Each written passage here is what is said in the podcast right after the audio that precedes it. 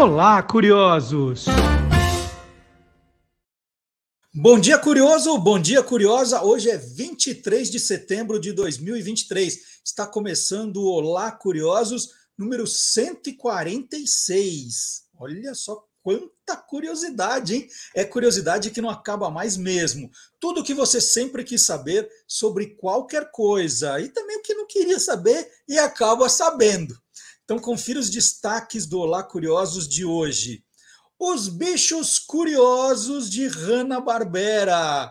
Olha que legal, nós vamos apresentar o personagem e contar uma curiosidade do bicho daquele personagem. Ideia do Guilherme Domenichelli. Olha, tem muita surpresa legal aí. A gente vai matar a saudade de um monte de personagens. Uma entrevistona, hein? Hoje, hoje aguarde, vale a pena. E a história de Jerônimo, o herói do sertão no universo fantástico. E aí tem filosofia, chegou a hora dos pensamentos medievais com o professor Vard Marx.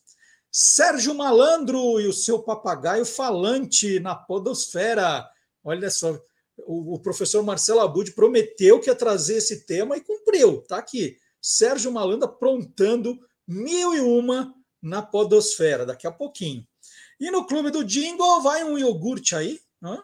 ó, para essa hora da manhã, para quem está acompanhando aqui no sábado de manhã, um iogurte agora vai bem, hein? Uma, uma fruta no café da manhã, ó, não é má ideia, não. Então, tudo isso e muito mais no Olá Curiosos que está começando agora. E eu tenho um comunicado muito importante para fazer. Então, já vou fazer logo de cara, não vou ficar esperando o final do programa, ficar ansioso, vou, vou dar notícia de cara. Né? Nós vamos fazer uma mudança na, na grade desse universo curioso. É, durante a pandemia, vocês vão, vão lembrar, né? No começo da pandemia, é, nós trouxemos o programa é, para o YouTube. Então, criamos um programa no YouTube que é transmitido também no Facebook, no Deezer, no Spotify, mas foi um produto criado para o YouTube, é, com os colaboradores que faziam parte do Você é Curioso, né, para atender esse horário do sábado das 10 ao meio-dia. Né? Então, a gente estava na, naquele momento, no pico da pandemia, que ninguém saía de casa, todo mundo tinha tempo sobrando. Então, eu criei isso aqui. E no começo, nós fazíamos quatro horas de programação. Vocês lembram, né? Eu Tô Lendo, o Olá Curioso, Quem Te Viu, Quem TV. Então, era programa de terça, quinta e sábado. Era uma loucura, era muito conteúdo muito conteúdo. É, depois o Tolendo foi, é, foi colocado dentro do Olá Curiosos. Muitos colaboradores não conseguiram continuar porque tinha uma série de, de outros compromissos quando terminou a pandemia. O, o Magalhães Júnior foi um desses, por exemplo, quando é, o, volta né, da pandemia, o presencial, os programas que ele fazia, antes estava trabalhando em casa, depois começou a, a ter que ir mais para o SBT, e aí ele é roteirista do, do A Praça é Nossa. Então, assim, tudo foi acontecendo na vida da gente para ter é, esse problema de tempo, né? disponibilidade para fazer algo que, ao contrário do rádio, é muito mais trabalhoso. Né? Hoje, fazer o vídeo, fazer uma coisa bonita, bem montada, é muito mais trabalhosa. Eu fiz uma conta outro dia, agora, recente, né? Quanto tempo demorava para fazer um programa? Esse programa que você assiste uma hora e meia, uma hora e quarenta e cinco, duas horas, a gente demora mais. Eu, só eu, tá? Não vou falar aqui do Gustavo que monta, do Nestor que grava, dos colaboradores que pesquisam, estou falando a minha parte. São 15 horas de trabalho para fazer esse programa. 15 horas assim, né, para depois dividir, editar, é, conferir, mais ou menos, olha, número 15 horas. E tem gente que, né, é, a, a, média hoje, tem gente que está assistindo 20 minutos do programa, que não, não vê o programa inteiro. Então, né, tem um, um descompasso entre quem, quem assiste e o tempo que demora para a gente fazer. Mas a gente faz com carinho para todo mundo. E, paralelamente a fazer no YouTube aqui esse trabalho, eu comecei a fazer também pílulas de curiosidades para as outras redes sociais. Então, para o Instagram, para o TikTok. E eu, naquele começo da, da, né, no auge da pandemia, como eu expliquei, o tempo era maior, eu fazia cinco por semana. Eu apresentava cinco curiosidades, dava tempo de pesquisar, gravar e fazer. E aí acabou criando um novo público ali. Hoje, juntando o Instagram e o TikTok do Guia dos Curiosos, são 700 mil pessoas acompanhando os vídeos. Né? Não to, todas as 700 mil, mas o, o, algoritmo ali apresenta as curiosidades, mas são 700 mil inscritos. Então é muita gente, muita gente que está acompanhando os vídeos. E que me cobram, né? Poxa vida, você diminuiu, está fazendo menos, volta a fazer mais, queremos ver mais, né? As pessoas querem. Mas é outra coisa, para fazer um vídeo de um minuto e meio, gente, tem que fazer uma pesquisa longa, é, tem que ter certeza de que está tudo certo, tem que fazer o roteiro, tem que gravar, tem que editar, tem que legendar. Também leva tempo, não é? Um minuto não leva um minuto para ficar pronto, não. E aí, né, não quero deixar de atender o pessoal do YouTube, é, não quero deixar de atender o pessoal do Instagram, tem, né, a, a, vamos dizer, a minha parte pessoal, que também quero descansar, né? No último feriado do 7 de setembro, por exemplo, todo mundo viajou e eu fiquei trabalhando aqui, adiantando entrevista, editando coisa, é, nem lembro mais qual foi a última vez que eu fui ao cinema. Então, assim, tudo isso exige muito tempo. E eu estou num momento muito especial também de, de ter retomado os livros, as histórias. Tem dois livros meus saindo esse ano ainda, que também exigem tempo. Então, estou falando tudo isso porque conversando com toda a equipe, né, a gente a gente está aí há um tempo falando sobre isso, nós decidimos, todos nós, para não perder a qualidade, para não deixar de atender o público, de, eh, de transformar o Olá Curioso agora num programa quinzenal. Então, nós vamos fazer sábado sim, sábado não, que aí, né, quem, quem fala, ah, não tenho tempo para assistir o programa inteiro, agora pode dividir, assistir em duas partes né, pode ver o que não viu, que é importante. Então, nós vamos fazer sábado sim, sábado não. Sábado que vem ainda nós vamos fazer, 30 de setembro, ok. Mas aí começa a pular. Aí vai ser 14 de outubro, 28 de outubro e assim por diante. Né? Um sábado sim, um sábado não. A gente vai estar aqui, vai fazer o programa com essa qualidade, com os colaboradores, né, que dá um descanso para todos também, porque Professor Vadimar, que está chegando em casa cansado, deu aula, trabalhou, blá blá, está lá o Marcelo, professor, vamos gravar agora, não sei o quê, blá blá blá. Ele teve que preparar o material, estudar, é tempo, é tempo. Então, em respeito a todos os colaboradores, em respeito também à minha família, né, que falou, pô, feriado, pelo, por favor, né? Na, então, nós vamos fazer quinzenalmente o Olá Curiosos, continua do mesmo jeito, só pulando um sábado sim, um sábado não, né? Só para vocês se programarem. E nas redes sociais, no Instagram, no TikTok, a ideia é ver se eu consigo aumentar para três é, é, pílulas de curiosidades por semana, para atender também esse outro público. E quero continuar atendendo você também, que é leitor dos meus livros. Eu quero continuar escrevendo. Então, logo, logo eu vou contar quais são os dois livros que saem esse ano. O ano que vem, também no começo do ano, já tem mais um, e eu estou escrevendo outros.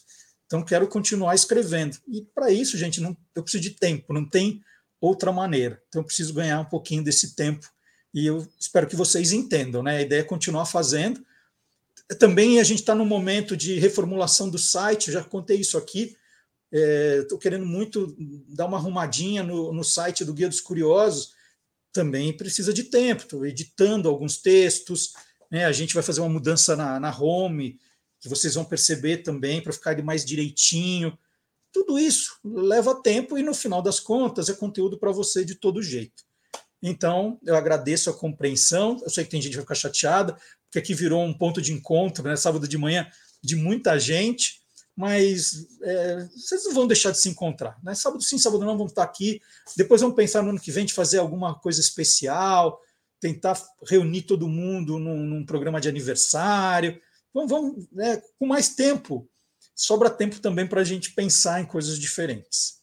Então, é, sábado que vem tem, dia 30 de setembro tem, e a partir daí a gente conta sábado sim, sábado não.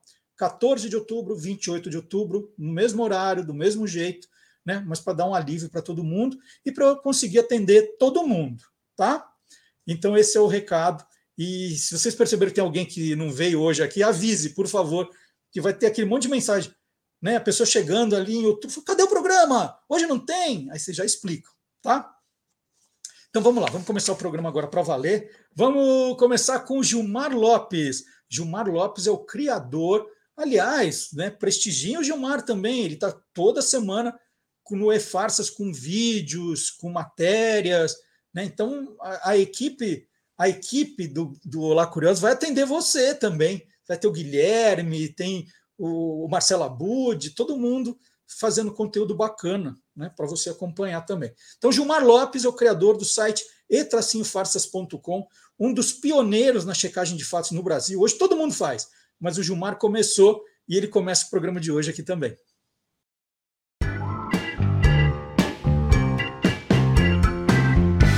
Verdadeiro ou farsa?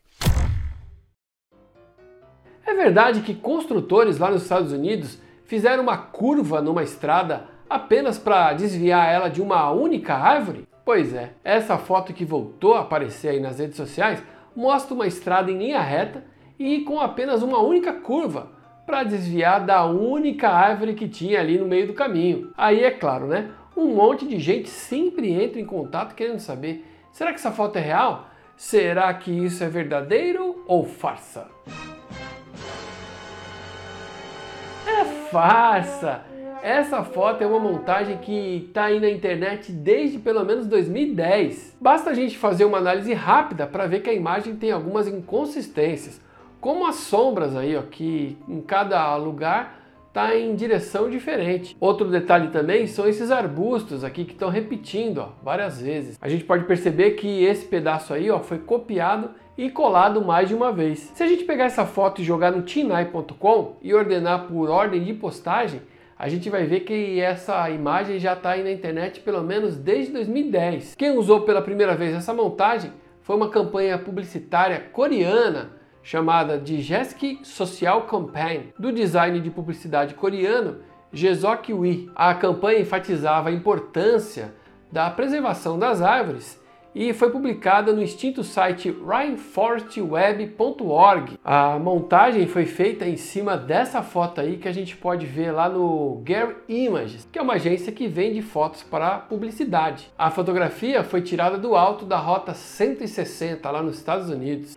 Ela tem mais de 2 mil quilômetros e passa pelos estados de Arizona, Novo México, Colorado, Kansas e Missouri. Então, amiguinhos curiosos, essa foto que mostra uma estrada fazendo uma curva para se desviar da única árvore do local é farsa. Era uma montagem feita em 2010 por uma agência de publicidade coreana para enfatizar a importância da preservação das árvores. A imagem ano a ano volta a aparecer nas redes sociais e a gente agora resolveu pesquisar para você. Se você recebeu alguma foto ou alguma história e está em dúvida se é verdade ou se é mentira, entra lá no e-farsas.com e se a gente já não tiver pesquisado, manda pra gente no contato arroba e-farsas.com.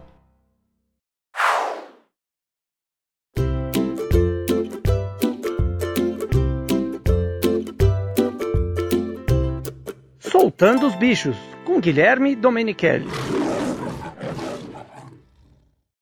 Bom dia, Guilherme! Bom dia, Marcelo. Bom dia, pessoal. Tudo bem? Tudo ótimo. O Guilherme deu uma ideia sensacional outro dia aqui, né? Falou assim: poxa vida, vamos falar dos bichos dos estúdios Hanna-Barbera?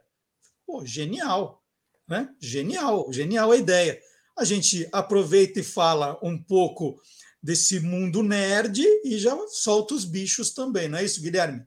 É isso. Aliás, eu assistia muito Hanna-Barbera, acho que da minha geração, nos 80, assim, 1980 de, né, assistia demais. Você também, né, Marcelo? A gente assistia muito isso aí. É... E outros desenhos que eu não lembro os estúdios, mas a gente pode fazer em outras gravações. Até se o pessoal tiver ideias aí de desenhos animados com animais, pode mandar, né? Escrever aí nos comentários que a gente que a gente faz com o maior carinho, assim. Mas eu lembrei da Pantera Cor-de-Rosa, tal, que não é Hanna-Barbera, mas a gente depois faz outro desse, né? Nessa linha aqui. Combinado. Então vamos, vamos explicar, pessoal. Tem, tem gente que ainda acha que Hanna-Barbera é o nome de uma pessoa só, né? Ah, é o Hanna-Barbera. Não, são dois. Na verdade, é o William Hanna e o Joseph Barbera. São duas pessoas. Então, com o sobrenome dos dois, formou os estúdios Hanna-Barbera. Eles se conheceram em 1937 e começaram a trabalhar juntos, dois anos depois, nos estúdios de animação da Metro Goldwyn Mayer, né, MGM. E aí, os desenhos ficaram os, dos dois tão conhecidos que na década de 40, o Walt Disney chegou a escrever para os dois, falou: "Olha, eu vou viajar até Nova York para contratar vocês na semana que vem". E o Walt Disney nunca apareceu. Ainda bem, né? Porque senão eles estariam só desenhando o Mickey hoje ou né, muitos personagens que a gente conhece dos estúdios Hanna-Barbera seriam parte também do Walt Disney Studios. É, mais uma curiosidade, né? Os primeiros personagens de sucesso dos estúdios Hanna-Barbera foram dois bichos, né? Tom e Jerry, o gato e o rato. Né? Tom e Jerry. E, e aí nós partimos, né, Guilherme, hoje para falar no programa de um conceito chamado antropomor, antropomorfismo, que é aquilo de você atribuir características humanas a animais. É, que o, que os desenhos fazem muito bem, né? não só Hanna-Barbera, mas o, isso já vem lá das fábulas de Esopo, quando você colocava características humanas nos animais para passar alguma mensagem, alguma coisa assim. Então, nós vamos falar de alguns personagens, é, e aí a gente comenta o personagem e o Guilherme dá uma característica desse animal no reino animal, certo? Você não vai falar dos personagens, você vai falar do, do bicho mesmo que deu origem, tá certo? Apesar que eu não vou aguentar, vou falar quais eu, gostava, eu gostava mais, mas vamos lá. Muito bem. Tá. É, bom, a gente vai ver que é, uh, os estúdios Hanna-Barbera fizeram muitos, muitos desenhos com cachorro, gato e rato. Né? Tem o, a gente fala do Tom e Jerry. Em vez de começar com o Tom e Jerry, que seria mais óbvio, vamos falar aproveitando essa ideia de gato e rato, tá? Do plique-ploque e chuvisco. Plique-ploque e chuvisco, eles são de, de 1958 a 1961, quando o, os desenhos ficaram no ar, não no ar porque eles ficaram décadas, né? Mas eles estrearam foi nessa temporada. O, o gato era o chuvisco e os gatinhos o plique e o plock. Vamos começar com o gato e o rato, então? Vamos lá, vamos lá. Primeiro, eu vou dar uma opinião rápida do desenho. Eu gostava muito desse desenho, e se eu tivesse um gato, ele ia chamar Chuvisco, que eu achei um nome muito legal para gato. Outro nome que eu gosto de gato é o Fígaro, que é do Pinóquio, daí da Disney, né? Mas vamos lá. É possível, sim, o gato, nesse desenho mostra isso, ter amizade com, com o rato. Já vi isso na internet, é algo bem difícil. Muita gente me pergunta a questão de cachorro e gato, se podem ser amigos é até mais comum, mas com rato dá para ter amizade sim. Aliás, o rato fica um bom animal de estimação. Tem amigos meus que têm rato de estimação, lógico, não pega um rato de esgoto, né? Que daí pode transmitir doença. Mas comprado em pet shop, bonitinho, sadio, o rato é um bicho muito inteligente e ele pode ser um animal de estimação muito legal. Não vive muito tempo, né? De dois anos a quatro anos no máximo, mas é um animal muito bacana. E no desenho mostra que às vezes eles ficam né, amigos e isso é possível. Mas aí o gato tem que ser bem alimentado e não tá passando fome para ficar amigo do rato, né? É, é muito importante a criação deles no mesmo tempo. Se você pega o gato filhote, já tem o rato ali também novinho, eles crescem juntos, é muito mais fácil do que se você já tem um gato em casa e chega com o rato de repente lá, é complicado. Bom, eu estava falando dos cães também, a gente vai ver muito personagem é, cachorro nos estúdios Hanna-Barbera. Vai ter o, o Hong Kong Fu, é, o Bandit do Johnny Quest, Sim. tem um monte, tem um monte. Mas tem um que é muito simpático, foi um dos primeiros, que é de 1958 também, que cantava a musiquinha. Ó oh, querida, ó oh, querida, ó oh, querida Clementina, que é o Dom Pichote. Vamos lá, cachorro então? Muito legal. Aliás, eu não sei, Marcelo Dom Pichote, que, que, que raça que era atribuída a ele no desenho. Não sei se você O cachorro azul não deve ter. Não, não deve ter, mas assim, ele, ele punha, né? Se baseava às vezes em alguns, em alguns cães de raças de verdade. O Dom Pichote eu não sei. Mas era um cachorro muito inteligente, eu gostava muito desse desenho por isso. E os cães realmente são muito inteligentes. Há uma grande discussão qual o animal mais inteligente do mundo, tirando o ser humano, que nós somos bichos também, animais, é, mas fica entre golfinhos, chimpanzés e os cachorros. Agora, o pessoal me pergunta bastante: tem raças mais inteligentes que, a, que outras? Tem sim, tem. O que a gente sabe no ranking está o Border Collie como uma das primeiras, o Poodle, que também é muito inteligente, pastor alemão, e hoje em dia uma raça um pouco mais popular hoje, que é o pastor Malinois, muito usado também para força policial do mundo todo. Então, no desenho é um bicho inteligente e, e, tem raças bem inteligentes também. Bom, já que você falou de raça, né, que o Dom Pichote também não faz com a menor ideia, o que, o que me chamou a atenção é que ele era azul, né? Mas azul. eu acho que era azul, acho que era essa era cor. Azul, era azul, é. Agora tem o Scooby-Doo, que é, é um dos maiores sucessos do estúdio Hanna-Barbera, que é de legal. 69, e aí sim, ele era um dog alemão, né, que chama cão dinamarquês também. Isso, ele, ele, tem dupla, ele tem dois passaportes, ele tem é. dupla nacionalidade, né? Primeiro que o desenho era ótimo, né, Marcelo? Depois saiu o filme, né, bem oh. mais recente, mas não é tão legal. Ah, que legal, Marcelo, eu sou eu fãzaço. Sabe que uma vez, Marcelo, eu vi vendendo o furgão deles, assim, que tinha o... Você tem também? Muito bacana, eu não tenho ainda, mas vou ter um dia. Muito legal. É um desenho ótimo, né? Descobrir que, quem era o fantasma, que era o monstro, que é muito legal. E um dog alemão, que é um cachorro de coragem, no desenho era totalmente diferente, né? Scooby do medroso, ele o salsicha, o medo, vira e mexe, ele pulava no colo do, salsi, do salsicha. E, mas é um cão é, muito destemido. Embora o tamanho né, assuste, quem vê de perto um dog alemão, que é um bicho muito bonito, é, assusta bastante, mas é extremamente dócil. Todo dono de dog alemão fala para mim, já, ele é muito dócil, apegado às crianças da casa, à família. É um cão maravilhoso para ter em casa aí, que é uma raça muito indicada assim para a família. Tem um personagem Hanna-Barbera que, que eu achava muito engraçado, muito divertido, principalmente quando ele se transformava no El Cabong, né? no, no herói El Cabong, que é o Pepe Legal. Pepe Legal, legal, um cavalo, né? Um Isso. cavalo que andava com um companheiro que era um burrinho. Isso. Que era Ei, Babalu, né? Babalu. Babalu. Vamos falar, vamos falar desse. Babalu do, e Pepe Legal. Cavalo Muito bacana. burrinho. É.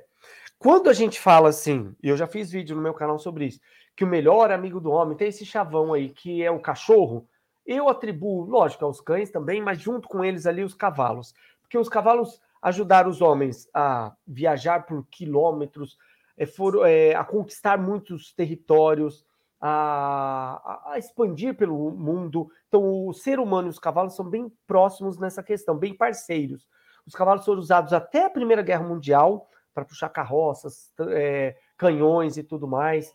E hoje em dia é um, é, tem um esporte olímpico, né, que é, que é o hipismo, tem, enfim, o, o polo. O cavalo é um animal maravilhoso, assim, que tem diversas raças também.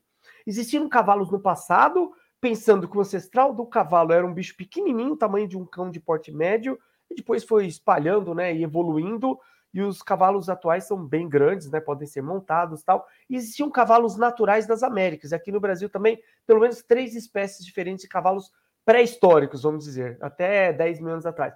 Depois desapareceram e voltaram com a colonização dos portugueses e espanhóis aqui para o Brasil e para todas as Américas.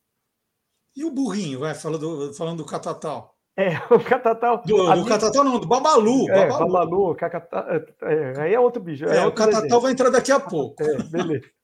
É, o, o babalu, que é um nome muito legal também, um burrinho que é um parente dos cavalos, e muita gente sabe disso que eu vou falar, ele pode cruzar é, jumentos, no caso, né? O, o, com, com cavalos, com éguas, e nasce o burro ou mula, nasce o animal híbrido cruzamento então de um jumento puro com uma égua, pode nascer o burro ou a mula. Eu não sei no desenho se ele é um burrinho mesmo ou ele é um jumentinho que seria puro. Se cruzasse com um cavalo, sairia uma mula ou um burro. Muito bem. Vamos agora pular ó, o Pepe Legal, o Babalu são de 1959 ah, e vou pular para 1962, que tem uns personagens muito legais em 62. Vamos Tartaruga Touché. Ah né? E, e, acompanhada do, de um cachorro. O cachorro já foi, que é o Dundum. Mas é. a tartaruga, Tuxê. É, sabe que eu tenho um jabuti em casa, legalizado, bonitinho, que chama Tuxê. Tem que ter, né? Tuxê fazia parte da nossa infância. Era muito legal o desenho. E a tartaruga tem como principal característica o, o casco, que muita gente acha, quando eu vou em escolas e tal, com os meus livros e tudo mais, acha que o jabuti sai de dentro, a tartaruga sai de dentro do casco, é como se fosse a casa dela. Então a tartaruga sai de dentro, fica peladinha, toma um banho, põe pijama, mora lá como a casa dela, mas não é. Faz parte do esqueleto dela. Então aquela formação, pessoal, que vocês veem dura lá do, do jabuti, da tartaruga, é o osso dela, faz parte do esqueleto. Então não tem como ele sair, ficar peladinho e voltar lá para dentro. Faz parte do osso. Ninguém tira o esqueleto. Então onde ela vai, ela leva o casco, a carapaça que a gente chama. E também não é, não é esgrimista, né? Igual o Tuxi ali. Rápida, né? Rápida, igual o Tuxi. Da, da mesma época, de 62, os estúdios Hanna-Barbera, eles lançaram o Alligator, né? Que a gente ah, chamava aqui de Wally o Jacaré. É. Né? E o alligator é, aí é um trocadilho nos Estados Unidos, o alligator, né? Que é, o, que é um tipo de jacaré, é isso? Exatamente. Isso mesmo. Sabe mais que eu, Marcelo? É isso mesmo. É o nome verdadeiro lá dessa, dessa espécie de crocodiliano, que é o jacaré da América do Norte, os alligators. Então são bichos bem comuns, principalmente nos Everglades, ali na Flórida e tudo mais. Podem ficar enormes, chegar até 5 metros de comprimento. São parentes dos nossos jacarés brasileiros são até maiores. Os jacarés brasileiros, em geral, ficam menores, dois metros. Jacaré é, paguá, o jacaré de papo amarelo, o jacaré do Pantanal. O único jacaré brasileiro que chega a esse tamanho do alligator americano é o jacaré sul da Amazônia, que pode chegar também a 4 metros e meio, 5 metros. Então, o alligator é um trocadilho aí, um nome verdadeiro o jacaré lá da América do Norte, que ele é um pouco diferente do jacaré nosso aqui sul-americano. Muito bem, e eu esqueci de, de contar, né? Hum. A gente está falando aqui dos personagens animais da dupla Hanna-Barbera. Né? William Hanna nasceu em 1910, faleceu em 2001, e o ah, Joseph Barbera nasceu em 1911 e faleceu em 2006. Né? Para a gente deixar claro. Depois eles venderam os estúdios, né? eles já estavam atuando há muito tempo como consultores só. E é, e é, é engraçado também que, pelo menos na minha memória, para mim, esses desenhos eram séries enormes, né, que passaram durante anos. Aí você vai pesquisar, eles tiveram poucas temporadas, né? Então era 30 episódios e, e era isso. Só que a gente via tanto repetir. e repetia, repetia, é. repetia, que parecia que era enorme. Mas você vai ver lá, teve uma temporada, teve duas, né? Então eram poucos desenhos. Isso é bastante curioso. E outra Vamos... coisa, Marcelo. Fala. O... Quando a gente assiste hoje, assisti Pica-Pau um episódio outro dia, curtinho, super rápido, eu achava longo. Né? Eu lembro que eu vinha da escola almoçando assim, Pica-Pau parecia longo cada episódio, cada desenho dele. E você vai assistir agora, nossa, é super rápido, né? É, é, e tem essa sensação, a gente achava que, nossa, eu fiquei anos vendo o, sei lá, pode pegar o Pepe Legal, aí você vai ver, não, teve 26 episódios, né? e, e foi isso. Né? Então é, é curioso. Um personagem que a gente falou outro dia aqui, né? mas eu vou repetir. Hum. O Peter Potamus. Peter é. Potamus, um hipopótamo, o desenho de 1964, e ele interagia com um macaquinho, né? o Tico Mico, como a gente Tico contou. Mico. Você já contou um monte de curiosidade do hipopótamo, conta mais uma, vai. Olha, eu acho esse desenho também muito legal, porque o hipopótamo ele tinha uma roupinha safari, né, com aquele chapeuzinho redondinho, e num balão, né? Imagina o tamanho do hipopótamo num balão. Eu achava demais, muito criativo. E o hipopótamo é um dos grandes animais terrestres do mundo, pode chegar a 3 toneladas e meia, 4 toneladas, e são bichos muito territorialistas. Então eles defendem o rio onde eles moram ali com dentes poderosíssimos. Embora sejam animais herbívoros, só comem vegetais, mas eles atacam muitos muitos outros animais que invadem seu espaço. Crocodilos são mal vistos entre os hipopótamos e seres humanos. Então, tem ataques de hipopótamos a seres humanos na África, é relativamente comum, então é um bicho bastante violento, embora pareça bonachão tal. E ele corre bem assim em terra, chega até 50 por hora assim no solo, né, fora da água. Nada bem, corre bem. Mas assim, geralmente as pessoas vão em zoológico ou quem for num safari africano vai ver que o bicho dentro d'água. Então ele não tem muitos pelos para proteger a pele, então ele só sai para pastar à noite. E fica protegido na água lá do, do forte sol africano é, durante o dia todo. Então o único hipopótamo que você lembra de ter visto voando foi o Peter Potão, certo? é. Fala a verdade, Marcelo, os dois criarem isso aí é muito bacana, né? Você que é escritor, assim, criar do nada é tão legal, né? Você inventar algo do nada. E os desenhos, assim, são super criativos, eu acho, né? Super, Não são tão super. detalhistas como, detalhados como o da Disney, mas ah, são bem legais, né? O hipopótamo de, de, de roupinha safari, um balão, acho muito legal.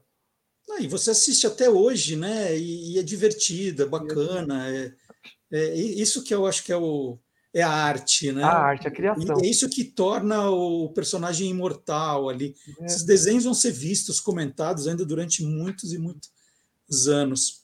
é, outro de 64, né? Que também era um folgadão, que ficava ali na, na vitrine para ser vendido. Quando era vendido, logo voltava. Ela era o Maguila o Gorila. É, é muito legal também, né? Um desenho fantástico, assisti bastante o Maguila. E, bom, os gorilas existem quatro espécies diferentes de gorilas, poucas pessoas sabem disso. É, o mais, vamos dizer, famoso, mas ficou famoso por causa do desenho do, do filme Na Montanha dos Gorilas, de 1988, com a Sicono Rivers, que mostra uma pesquisadora na África com esses gorilas da montanha. E é baseado num, num fato real, da Diane Fossey, que pesquisou esses gorilas, pois ela foi eh, assassinada por caçadores em 1985. Então, dessas quatro espécies, o gorila das montanhas é o mais é, famoso por causa do, do, do, filme, mas o mais ameaçado. Tem poucos indivíduos. E é maior, ele pode chegar até um, quase dois metros de altura, numa posição bem ereta, né? Eles não ficam muito assim, e chega aí a 150 quilos, 200 quilos facilmente.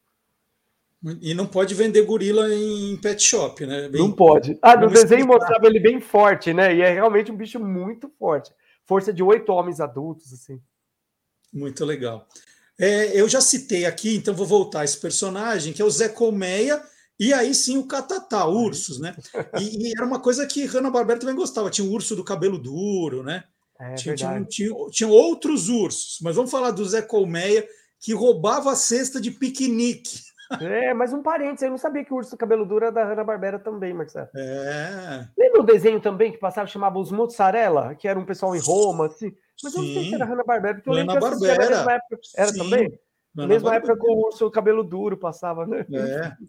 E, e, e, sempre tinha, assim, não era um desenho individual, tinha uma, uma sequência isso, de dois isso. ou três que formavam o um programa. Isso mesmo. Por isso Sim. você falou urso cabelo duro, me deu o start aí de lembrar do os mozzarella. Outro dia, um, isso no tempo do Você é Curioso, eu ganhei de presente de um, de um ouvinte, ele fez uma brincadeira que o urso do cabelo duro tinha aquela moto invisível, né? Sim. Aí eles fizeram uma, uma brincadeira como se eles estivessem me dando um carrinho, um Hot Wheels, que era a moto do urso do cabelo duro. E era, era embalagem vazia. Cara, eu tenho isso guardado em algum lugar aqui. Eu até preciso ver. Aquilo foi um presente tão bacana, tão original. É, muito legal. Eu preciso lembrar. Está aqui na minha coleção, é que tem muita coisa. Uhum. Mas eu achei aquilo tão, tão especial, tão criativo. Eu falei, ah, gente, isso, isso, é, isso é demais. Que veio né, o desenho do, da moto que não existe, com, com os ursos, e o, o lugar do carrinho vazio. Ah, assim, que legal, legal. É a mesma Vamos coisa, lá, alguém do capa, capa invisível do Harry Potter tira uma foto minha assim, né? Exatamente, exatamente. Você falou da sua coleção, um dia mostra pro pessoal aqui no canal que eles vão adorar, Marcelo, sua coleção de coisas aí. Vamos lá. É... Qual que era mesmo? O, Zé Colmeia. Zé Colmeia roubando cesta de piquenique. Isso, olha o que acontece. O, parque, o primeiro parque nacional é, natural no mundo é Yellowstone. E Yellowstone é o mais famosão também nos Estados Unidos. Tem outros parques, né? Tem os parques da, da, da, Califórnia que eu queria muito conhecer, das sequoias gigantes, aquelas árvores enormes. Tem um desenho do pica-pau que mostra isso. Mas o Zé Colmeia e o Catatal, na verdade, mostra algo que acontece nos parques americanos. Ursos se aproximando das pessoas e podem ter, pode ocorrer acidentes. E já ocorreram alguns. O urso tem um faro excelente, até 40 vezes melhor do que nós seres humanos. Então, se alguém vai com cesta de piquenique, igual no desenho, eles querem pegar a comida são bichos onívoros, comem tanto vegetais como carne e tal. Então, cheiro de patê, de alguma coisa assim, eles vão sentir de longe, falando até fome, né? Vão sentir o aroma ali, o cheiro, e vão lá querer roubar. Se a pessoa tenta brigar com o urso, lógico que vai morrer, porque o urso é enorme e nos Estados Unidos tem duas espécies. E acho que o desenho quer mostrar isso, porque um é grande, que é o urso pardo americano, urso marrom, e o outro menor, que é o urso preto, né? O urso negro, que é menorzinho. Então, os dois são comuns em parques americanos. Então, Zé Comé e o Catatá, olha é. só. Eu, eu já falei do, dos gatos, só vou voltar um pouquinho nesse tema, porque quando o Guia dos Curiosos saiu em 95, né, era justamente para trazer é, informações de almanac que você, não encontra, que você não encontrava em outras enciclopédias. E tinha um capítulo que era muito importante, que era o capítulo das listas, né? Então eu punha lá o nome dos sete anões, os sete pecados muito capitais, legal, os dez mandamentos, e tinha também o, o nome dos cinco gatos que acompanhavam o manda-chuva. Você lembra, Guilherme? Lembro do Chuchu, do Batatinha, uhum. do Belo, era isso? Não. O Guarda Belo, guarda. né? Não, Guarda Belo. Do. Ah, não vou lembrar, não, Marcelo. Era o Bacana. Bacana, isso. O Chuchu, Chuchu. o Gênio, Gênio, o Espeto e o Batatinha. E o Batatinha pequenininho. Ah, eu não ia lembrar nunca. Espeto eu não ia lembrar. Gato vive assim em bando, como era o manda-chuva ali no, no beco? Tem isso? Sim, sim, pode viver em. Aliás, outra curiosidade, eu acho que quem dublava o, o Manda-Chuva era o Lima Duarte, né? Exatamente. É, a voz ficava super bonita. Mas vive sim, os gatos podem viver em grandes grupos assim. E tem muita gente que tem gato em Eu lembrei do negócio no meu canal, não sei se posso falar, mas. Vamos, pode, pode, pode. Eu fiz um, fiz um, vídeo uma vez contando a, a, evolução dos gatos, né? Desde a domesticação, que a gente acha que é ou no Egito ou na Síria, e a evolução dos gatos domésticos, né? E aí muita gente me escreve, ah, eu tenho cinco gatos em casa, tenho não sei quantos gatos, tenho não sei gato. E aí o pessoal escreve assim, a véia dos gatos. escreve para os outros, não eu que escrevo. Mas assim, sempre tem uma senhorinha no bairro, tal, que tem vários gatos. Isso é comum, né? Eu lembro que no meu bairro tinha isso também. Tinha uma senhora lá que tinha vários gatos. Então eles podem viver em grupos e ficam acordados à noite, né? São bichos inteligentes, assim como o manda-chuva, pode revirar latão de lixo, aquele negócio todo, e pode viver em grandes grupos, lá miando e, e fazendo uma algazarra durante a noite, lá acordando todo mundo. O Guilherme, no começo do programa, você falou da Pantera Cor-de-Rosa, né, da Hanna-Barbera, a gente falou em outra ocasião, mas tem o Leão da Montanha, ah, que era cor-de-rosa também, que é um desenho de 1959, eu esqueci de falar, Manda-Chuva é de 61. E tá. tem o Leão da Montanha, que era cor-de-rosa, da Hanna-Barbera, que sempre saía né? Saída pela, pela direita. Né? É, existe leão cor-de-rosa? Que, que leão é aquele? Não existe cor-de-rosa, mas é o, a nossa sussuarana, né? Não sei porque eles puseram cor-de-rosa, né? É, porque a sussuarana nossa brasileira ela ocorre desde a América do Sul, aqui no sul da América do Sul, na Patagônia, é, pegando boa parte dos países da América do Sul, América Central e América do Norte. Lá na América do Norte, aqui é chamado sussuarana, de leão baio, de de onça parda, e, e algumas outras regiões recebem o nome de cougar, e nos Estados Unidos, principalmente de leão da montanha ou puma. E, mas é o mesmo animal com subespécies que a gente fala. Então ela é comum nos Estados Unidos, ainda bem que é um bicho não, não é ameaçado de extinção, e é chamado lá de leão da montanha. A subespécie americana e do Canadá, ela fica, ele um bicho fica bem grandão, maior que a nossa sussuarana aqui do Brasil. Um bicho grande, parece um leão mesmo, sem juba, lógico, né? E não é muito próximo do leão, é um felino também, mas não é tão parente do leão, mas recebe esse nome Leão da Montanha. Bom, eu, eu, eu sou da geração que é apaixonada pela Hanna-Barbera, como você também foi, porque são desenhos que marcaram muito a minha infância. Eu te ah, mostrei não. aqui o bonequinho do Scooby-Doo, mas eu tenho ali o carro dos Flintstones com todos os personagens, oh. eu tenho a nave dos Jetsons, tenho o furgão do Scooby-Doo, e olha só, tem camiseta aqui, ó, ah, do da, Hard. Da hiena, do Hard, né? Lip Hard, era o leão e a hiena, ó. Que legal, Marcelo. Né? E aí queria que você aproveitasse, então, né? Aproveitando o Lip e o Hard, que era uma abertura, o desenho tinha uma abertura sensacional deles fugindo dos perigos, Isso. né? Eles subindo aquela árvore, porque tava um monte de gente atirando flecha. Isso. Depois tinha o, o macaco fazendo ioiô com eles. É, era maravilhoso. É muito legal. Agora, hiena e leão se dão bem mesmo? Ó vida, ó azar? Não se dão nada bem. Aliás, são os maiores inimigos. Tem até um programa uma vez que eu adoro, assim, uma série, um, um documentário da National Geographic que, que chama assim, eu guardei o nome para sempre, que é Leões e Hienas, Eternos Inimigos. Isso é um documentário mesmo da National Geographic. Porque eles são rivais, disputam os mesmos territórios, disputam carcaças e caça tem uma lenda errada aí que o pessoal acha que o leão, que é o grande caçador, o rei e tal, caça e as hienas são ladras e vêm lá e roubam, roubam a caça. Pode acontecer, mas a maior parte das vezes são as hienas que caçam, os leões são mais ladrões do que as hienas. É, e geralmente, quando tinha as filmagens, os leões são maiores, eles roubam lá a caça das hienas, depois quando chegava as filmagens, via os leões comendo, um monte de hiena em volta, achava ah, as, as ladras tentando pegar, mas não era isso não. Elas tentando pegar de volta a presa que elas abateram, né? Então Olha eles são inimigos, não ficam perto como no desenho. Olha só. Outra camiseta aqui, ó, Hanna-Barbera, ó. Ah, esse era demais. Pô, tem, uma coleção, tem uma coleção legal de camisetas e objetos. É, essas são, é, essa aqui eu amo, que ele é. imita Você nem usa direito para não estragar. Oi? Você nem usa direito para não estragar. Uso. Usa bastante. É que elas estão apertadas. Ah, bom. elas estão apertadas, mas eu uso, sim. Eu uso, adoro essas camisetas. Ah, muito legal. É, e aí essa brincadeira com o cartaz do filme Tubarão, é o Tubarão, que é aí é mais recente, né? Esse é 1976 desenho. Conta uma curiosidade Tubarão, então. Era, como que era a banda? Jo, Josie e as gatinhas, né? Um negocinho? Josie e as gatinhas. É, legal. Bom, ele era um tubarão branco no desenho, né? Que é o maior tubarão que nós conhecemos hoje. Quer dizer, maior que ele tem o tubarão baleia, que daí não tem dentes, é um filtrador, mas dos grandes carnívoros mesmo, o tubarão branco é o maior. Ficou famoso no filme do Steven Spielberg, lá de 1976, se não me engano, que, que mostra o tubarão atacando aquele negócio todo, mas não é assim. Ele é um carnívoro, caçador, isso sim, mas não é que ataca pessoas por aí à torta direita, não é assim, não. Aliás, nem a espécie causa mais acidentes com seres humanos. O tubarão branco é o, o galha branca, o galha preta, depois o tubarão tigre. Fica enorme, pode chegar a 5 metros aí de comprimento, com uma boca gigantesca.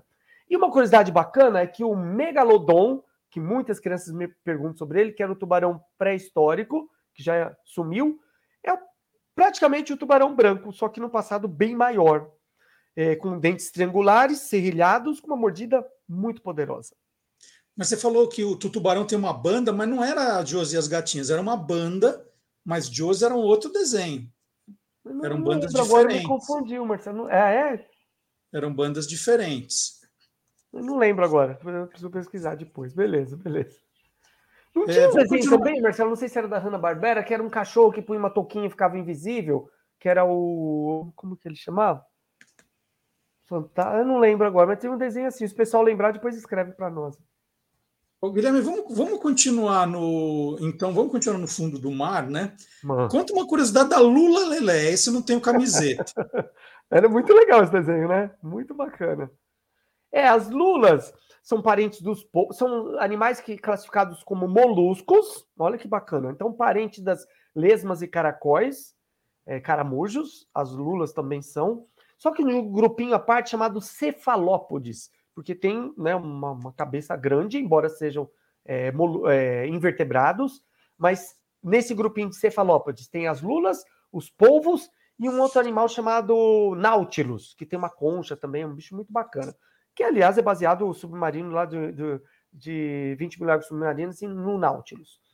As lulas, elas têm concha também, olha que bacana. O polvo não. O Nautilus tem uma concha externa e a lula tem uma concha interna, chamada às vezes de pena, bem fininha tal, que é como se fosse o corpo, de, o esqueleto de sustentação das lulas. Tem seus tentáculos, é um animal muito inteligente também, o polvo é mais ainda nesses daí, e, e tem a lula gigante, né? A, a lula colossal que vive em altas profundezas. Nunca foi vista uma viva, só as lulas gigantes, essas gigantonas, foram só encontradas mortas, encalhadas nas praias e a gente não sabe muito sobre essa lula colossal que é das profundezas dos oceanos. Quem tem mais tentáculos, a lula ou o polvo? Acho, e agora? Me pegou, Marcelo, coisa que eu não sei quem a tem mais lula. A lula, a lula, né? A lula tem 10 e o polvo tem 8, que é octopus. Isso, Marcelo, beleza, isso mesmo, parabéns. Quando eu estudei biologia, é. quando eu me formei em biologia, é. Igual amigo meu falou assim para mim, eu quase fiz biologia. Falei, por que não terminou? Acabou o tijolo, eu estava fazendo prédio lá, quase fiz ela inteira, era pedreiro na época. Ó, oh, é, teve, eu, eu, vou, eu vou falar de um aqui que você acabou de falar também no Olá Curiosos, que eram, é, é, são dois personagens pouco conhecidos da Hanna-Barbera. Não é daqueles que, quando a gente vai lembrar, eles vêm, que era uma traca-trica e fofoquinha né, que era um urso polar e uma foca. Nossa, Marcelo, agora eu lembrei desse. É. Caramba! E, e, você contou que esse negócio também de urso polar e foca, ser amiguinhos, não funciona. Nunca, nunca, imagina. é o principal prato do urso polar, né? O principal almoço dele são as focas, né? Eles atacam elas, elas, elas saem para respirar, já que é um mamífero não respira, não tira oxigênio da água para você respirar na, na, atmosfera. Ela sai naqueles respiradores, aqueles buraquinhos assim. O urso polar chega e caça ela ali. Não tem como ser amigo. Olha só. É, vamos, vamos, voltar então para a terra firme. Vamos lá.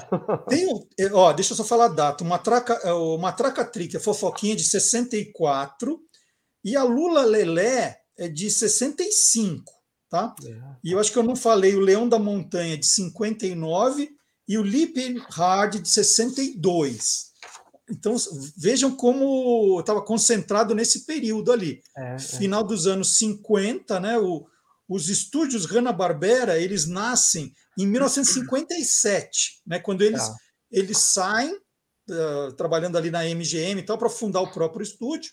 Então, 1957, e, e só em 2001 eles são comprados pela Warner Bros. Então, os estúdios Hanna-Barbera, comandados pelo William Hanna e o Joseph Barbera, 1957 a 2001. Mas a grande concentração de produção ali anos 60, né? Final dos anos 50 e anos 60, muita coisa. É. Um personagem de 61 muito querido pelas crianças, né? A, a gente gostava mais, na verdade, era do Bulldog que tomava conta dele, que era o Patinho Duque Isso. e o Bulldog o Chopper. Chopper. Isso. E o Duque queria voar, não era o Patinho que queria voar? O Patinho tinha uma voz engraçada. Era muito bem. Não, esses dubladores, os brasileiros dessa época, assim, são ótimos. Né? Fabulosos, fabulosos. Vamos falar do Patinho, então. Curiosidade Patinho. Tem um patinho pequenininho, amarelinho, amarelinho né? Que, que eles nascem voar. amarelinhos. Nasce amarelinho, que é uma penugem, uma pena diferenciada. Depois eles vão ficando adultos e trocam essas penas por penas igual, igual dos adultos. Quando são filhotes, eles não sabem voar. E a mamãe pata, ela sabe voar já, né? Os patos selvagens, ficam, ela fica próxima, não abandona seus filhotes. Mesmo chega um predador, ela vai para cima, tenta defender os seus filhotes, mas ela não abandona, fica direto com eles. Diferente do pai pato, né? Que ele não é um bom pai, assim. Ele só cruza com a fêmea e vai embora, não ajuda a criar muitos filhotes, não. Mas é, é a mamãe pata. É, e o, o, o, pato fica ali nadando, nadando, nadando, e é verdade que ele não se molha.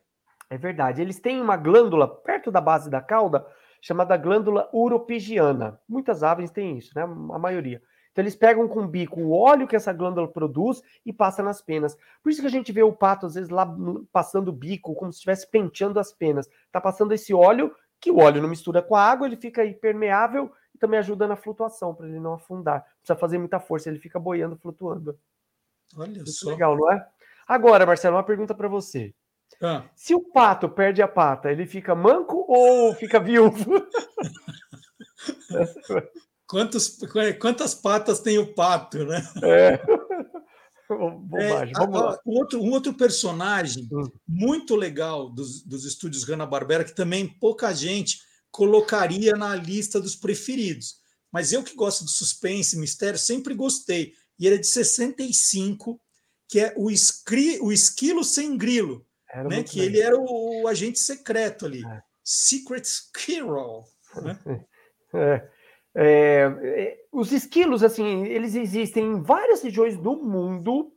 É, tem um esquilo que é enorme, chega acho que 50 centímetros, se não me engano, que é na Índia. É um esquilo muito bonito, com pelos, uma parte meio roxa, assim, um bicho bonito pra caramba. Fiz um vídeo já desse animal. E, e, e, na América do Norte é bem comum, né? Nos Estados Unidos, Canadá, na Europa também. E no Brasil tem esquilinho também. Aqui nós chamamos de caxinguelê ou serelepe, que é o esquilo brasileiro aqui. É, eles são animais bem ágeis e são roedores. São parentes dos ratos, cotias, da capivara, que é a maior dos roedores. E ele tem aquilo lá de guardar sementes, como o Tico e Teco na, na, no, na Disney e o esquilo sem grilo aí do, do, do, do da HB. É, eles guardam sementes para época de inverno, assim, fazem casinha assim, ocos de árvore e tal. É um bicho muito ágil nas árvores. Agora, a gente olha, né? A gente às vezes vai num parque, aí a gente olha o esquilinho ali, descendo da árvore, andando, fala, ah, que bonitinho, quer chegar perto. Mas o esquilo não é meio perigoso, não? É, ele pode morder, porque assim como todos os roedores, os dentes incisivos, que são os dentes da frente, os dois de cima e os dois de baixo, crescem bastante para roer realmente, E esses dentes aí são bem cortantes. Se alguém for pôr a mão no esquilo, ele vai morder com muita força e vai machucar feio. Então é isso, gente. É bonitinho, mas toma cuidado. Toma cuidado. E o último, vai, a gente a gente está falando aqui há horas já. O último personagem jogando a Barbera, ó, e, e, olha, foram poucos, tem muito mais do que esses que a gente está falando, né? Aqui é uma amostragem só. Mas ó, o último, Formiga Atômica, de, de 1965, que é o mesmo ano do Esquilo, Esquilo Sem Grilo. Tá. Vai lá, uma, uma, curiosidade sobre uma formiga atômica. É, bom, ela não é atômica, mas é muito forte. A gente vê uma formiguinha carregando peso, às vezes, de 40 vezes mais do que o peso dela. E as que carregam folhas, que são as saúvas, várias espécies de cortadeiras, né, de saúvas tal, muita gente acha que elas comem as folhas, mas tem um segredo muito bacana. É toda uma colônia com uma hierarquia super bem definida, tem uma rainha só, depois tem formigas soldados, tem formigas cortadeiras de folhas, cada uma tem uma função mesmo, um, um, trabalho. Tem as que ficam só embaixo da terra, lá na, na colônia, que é a colônia é cheia de, de divisões, assim, de, de salas. Tem umas que só cuidam, são babás que cuidam dos ovos e dos filhotes. Tem outras que são que fazem a limpeza, porque tem compartimentos lá embaixo da terra onde elas colocam formigas mortas, restos de folhas, e tem onde elas produzem o alimento. Então elas levam as folhas para lá e essas folhas servem de alimento para um fungo. E esse fungo, esses pequenos cogumelos, vamos dizer, esses pequenos fungos que são os alimentos dessas formigas saúvas, cortadeiras. Então não é a folha, a folha alimenta do fungo, o fungo alimento para as formigas. Eu sei Olha de tudo só. isso porque, além de ler as coisas tal, porque no Zoológico de São Paulo, um tempo atrás, durante muitos anos, eu não sei se hoje tem ainda, tinha um formigueiro um salveiro assim de, de vidro todo, que é da época do ex-diretor do zoológico, o Mário Altuori, e ele fez esse salveiro de vidro e tinha todos esses compartimentos, e a gente contava isso para o público, era muito legal. E, e, tem mesmo a história de que as formigas ficam lá trabalhando e a cigarra fica só tocando violão ali, a cigarra não faz nada, fica só ali no, no, na cantoria? É mais ou menos isso, porque a cigarra ela tem a fase dela de ovo na terra, depois de larva na terra, às vezes ela fica até um ano enterrada, depois ela, quando ela sai, que ela se transforma com asas e tal, ela sai para lá de novo. E para um chamar o outro, os parceiros, ela fica cantando bastante. Quase não se alimenta, só cantando lá. Então ela canta muito para querer acasalar e botar ovo de novo, ter todo esse ciclo de vida. Muito legal. O Guilherme, não tem nada a ver com a nossa conversa, eu vou terminar, mas o que tem aparecido de gafanhoto aqui em casa? Eu moro no 13 terceiro andar. Sério? Como é que o gafanhoto subiu tudo isso? Como é que ele consegue? Não sei, mas cuidado quando andar com um carro muito rápido no deserto, que você pode atropelar o gafanhoto. O gafanhoto do Fu. não tem nada a ver isso. Um amigo meu que falava isso. O, o gafanhoto, não sei, os gafanhotos são. Existem épocas assim de, de. Agora começa primavera, verão, que é mais comum, gafanhotos e grilos. E o gafanhoto pode ter aquelas nuvens de gafanhotos que atacam plantações. Teve no sul do Brasil, né? Chegou até o sul do Brasil há uns anos atrás. É bem comum na África, em alguns países africanos. E eles são predados por muitos animais. São essas nuvens de gafanhotos na África são mais comuns porque não tem tantos predadores. No Brasil seria difícil porque tem muitas aves, principalmente que predam esses bichinhos aí. Não sei o que está aparecendo aí na sua casa, né? falta de ave para caçar eles. Exatamente. Bom, eu e o Guilherme conversamos hoje aqui sobre os personagens da Hanna-Barbera no mundo animal. Falamos de um monte aqui, eu nem, nem perdi a vale. conta, né? E de quebra nós falamos do conceito do antropomorfismo, que é isso, de você atribuir características ou aspectos humanos a seres como animais, né?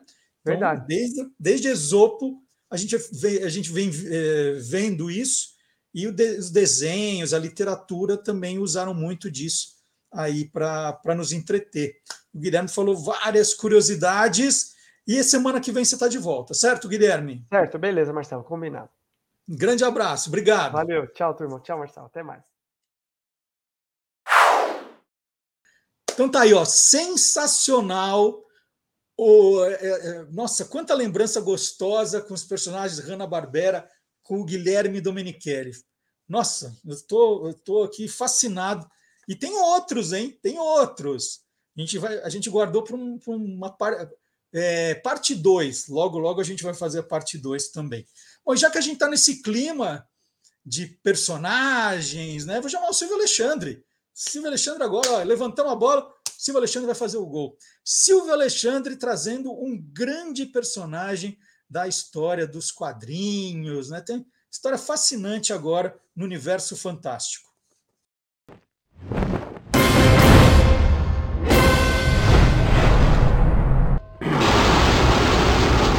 Universo Fantástico. Nos anos 1950, mulheres de todas as cidades do Brasil acompanhavam as radionovelas com os grandes patrocinadores de olho nelas. Enquanto isso, a multinacional Sidney Ross queria vender seus produtos masculinos como a brilhantina Glostora, Sorrisal, entre outros. Mas não havia programas de radioteatro destinado exclusivamente aos homens. Então, eles encomendaram uma para Moisés Veltman, um jovem talento da Rádio Nacional. Nascia Jerônimo, o herói do sertão, a primeira novela destinada aos homens sob o patrocínio de Melhoral, contra dores e resfriados. Sem capa, poderes especiais ou máquinas futuristas, Jerônimo era um cowboy que lutava em favor dos fracos, dos humildes e dos oprimidos. Seu ajudante era um moleque saci, e enfrentavam juntos poderosos coronéis e bandidos, para o orgulho de Aninha, sua eterna noiva transmitida para todo o país, em algumas cidades como Recife, era gravada por atores locais. Jerônimo é um dos grandes sucessos do radioteatro de todos os tempos. Começou em 1953 e ficou 14 anos no ar. Com duração de 25 minutos, era irradiada de segunda a sexta-feira, às 18h35. Cada história durava cerca de três meses. Quando terminava uma, começava a outra. Jerônimo também foi um dos primeiros fenômenos multimídia do Brasil. Além de veiculado pelo rádio, os atores principais faziam caravana para espetáculos em cidades do interior brasileiro. Em 1955, Emilinha Borba foi a primeira cantora brasileira a gravar um tema de novela com a toada Jerônimo e explodiu nas paradas. Com narração de Mário Lago, em 1957, Jerônimo ganhou versão em disco de vinil pela gravadora Columbia com uma aventura inédita e no ano seguinte com episódios da radionovela. Foi para os quadrinhos em 1957 e durou nove anos. Publicado pela Rio Graphic Editora, atual editora Globo, tinha roteiro do próprio Moisés Veltman e desenhados por Edmundo Rodrigues. Ah, e tinha também as peripécias do moleque Saci. Em 1979, a Block Editores relançou as primeiras aventuras numa publicação em formatinho e colorido. Jerônimo foi ainda adaptado para a televisão, com duas telenovelas. Em 1972, na extinta Rede Tupi, com grande sucesso, com o novelista Benedito Rui Barbosa na sua única experiência de direção, como supervisor de texto. Já em 1984, o SBT fez um remake, intitulado apenas Jerônimo, mas não obteve a mesma repercussão. E claro, não podia faltar a publicação em literatura de cordel, uma de Caetano Cosme da Silva e outra, A Face da Morte, de José Pedro Pontual. Não sei se foi por causa das questões políticos-sociais levantadas pelas histórias ou se porque os coronéis apresentados eram bandidos poderosos, que poderiam ser associados aos coronéis do exército. Mas, após o regime militar de 1964, a radionovela teve problemas com a censura e foi retirado do ar. Informou Silvio Alexandre, que já fez um programa especial sobre esse grande personagem que foi Moisés Veltman, para o universo fantástico do Olá, Curiosos! E agora um pouco de filosofia. Esse programa tem filosofia também. Pensa o quê? Com o professor Vard Marx.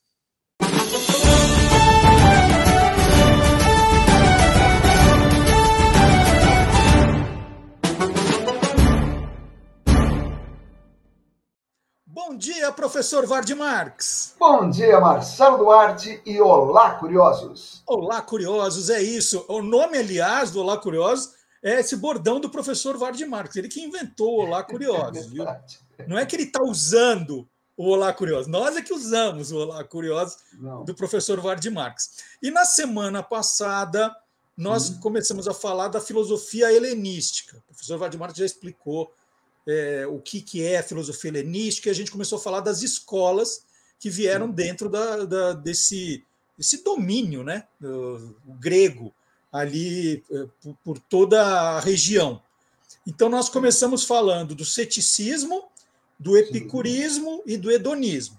Quem certo. perdeu pode entrar no canal do YouTube do Guia dos Curiosos, procurar o último, aí tem a filosofia. Aliás, é uma série que nós estamos fazendo. Esse aqui já é o sexto episódio, se eu não perdi a conta. É, e hoje nós combinamos de continuar essa história falando de mais três escolas, certo? Sim. É, agora é que é, eu acho engraçado quando eu estou dando aula de história, por exemplo, os alunos falam: quando é que acaba a Grécia? A Grécia está lá até hoje. Acontece que acaba né, a independência do pensamento grego. É esse período que gente está pegando agora, quando a Grécia está acabando, né, o apogeu grego está acabando, logo virão os romanos, depois os cristãos e tal. E nós temos uma escola muito importante agora, que é um termo que a gente usa até hoje muito, que é o cinismo. O cinismo é uma escola filosófica. Ou se é. Ou se é. Ou se é. E, e, quem fundou o cinismo foi um cidadão chamado Antístenes, né? que também foi aluno de Sócrates ali no século V a.C., em Atenas. E, e, e, tem gente que fala a, a raiz grega sino ou kinos é a raiz do, da palavra cão. Cão, cão de, de cachorro. Uhum. Aí fala, ah, eu já li o seguinte, ah, o cinismo é porque o, o, o cínico ele não muda de expressão assim como o cachorro. Tem nada a ver. Além do que, todo, todo mundo que tem gosta de cachorro sabe que cachorro sorri. Quando o cachorro está feliz, ele sorri. Então ele muda de expressão. É, mas é que o, o Antístenes resolveu dar aulas num, num, jardim que tinha do lado de fora dos muros de Atenas, que era um lugar chamado Sinosarges, que era. Sinosarges significa mais ou menos cachorro, cão, né? Brilhante, é, branco, veloz, alguma coisa assim. E, e era uma área reservada, tinha um ginásio de esportes, tinha um templo e tal, e era uma área que era muito frequentada por aqueles que não eram atenienses puros. O próprio Antístenes não era ateniense puro, a mãe dele era estrangeira e tal. Ele resolveu ir para lá para ensinar as coisas. Cínico, não possui bens, bens materiais, ele não se importa com bens materiais. E ele rejeita os valores convencionais da sociedade: é, dinheiro, status, fama, poder, até reputação, bom nome, é o que, que os outros vão dizer.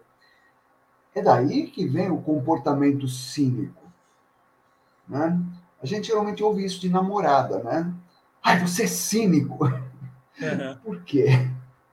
Porque é, a gente está sendo acusado de não se importar com as coisas. O cínico vive, o filósofo cínico, ele vive de acordo com a natureza, atende apenas às suas necessidades básicas. E a liberdade do cidadão, ela está ao alcance de qualquer pessoa. Você não precisa juntar riqueza, não precisa ter prazeres, basta libertar-se das convenções sociais. O mais famoso, mais famoso até que o Antístenes, que é o criador do cinismo, é um cidadão chamado Diógenes de Sinope. Este cara, ele falou: Ah, é? Ele abandonou tudo: casa, família, trabalho, tudo. E tinha um, um jarrão de cerâmica. Um jarrão é um, quase um barril de cerâmica deitado. Ele foi morar ali, na rua. Seria hoje morar embaixo da ponte, morar numa marquise, uma coisa assim. E vivia com um vestido de trapo, sujo, abandonado, não, não usava calçado, E era muito difícil discutir com o Diógenes, porque ele era chato, ele sabia ser chato. Ele foi o cara que o único bem que ele possuía na vida era uma cuia, uma tigela, que ele usava para beber água. Aí um dia ele viu um moleque chegando na fonte, bebendo água na mão. Ele falou, como eu sou idiota, tacou a tigela no chão, espatifou. Ele falou, nem disso eu preciso. E um dia ele foi visto na rua com, uns dizem que era uma lanterna, outros eram uma lâmpada, uma, uma, uma vela, em plena luz do dia, como quem estivesse procurando alguma coisa. O pessoal fala, agora ele pirou de vez, né? Ô Diógenes, o que você está fazendo? Estou procurando um homem de verdade. Encontro um homem de verdade, só tem jeito. E todo mundo calou a boca, porque é melhor não discutir com Diógenes. E quando Alexandre o Grande passou por ali, conquistando tudo, né? passou por, por Sinop, ele estava deitado na frente do, do barril dele lá, e o Alexandre parou ali, imponente e tal, porque o Alexandre manjava de filosofia, tinha sido aluno do Aristóteles. Tal. Diógenes, eu sou Alexandre, o rei disso tudo aqui, peça o que você quiser que eu te dou. Ah, dá mesmo? Então afasta que você está tabuando o sol. Estou tomando um sol aqui, sai da frente, meu. Falou isso apenas para o imperador.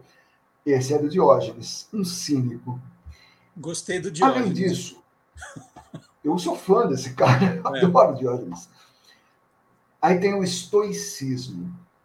Olha, recentemente eu soube que tem gente que, ao invés de fazer terapia com psicólogo, está pagando filósofo para dar aula de estoicismo. Hoje, vi na internet isso. Estoicismo foi fundado pelo Zenão de Sítio, ali no, no século IV, é, início do século III, por aí. Num primeiro momento, a doutrina dele foi chamada de zenonismo. Ele era Zenon, zenonismo. Mas logo eles mudaram de nome, porque isso seria dar muita importância para uma pessoa. E isso ia contra a doutrina dele. Então eles começaram a ser chamados. Ele dava aula num, num pórtico, um portal que tinha ali perto da muralha de, de Atenas. Ele dava aula ali no pórtico.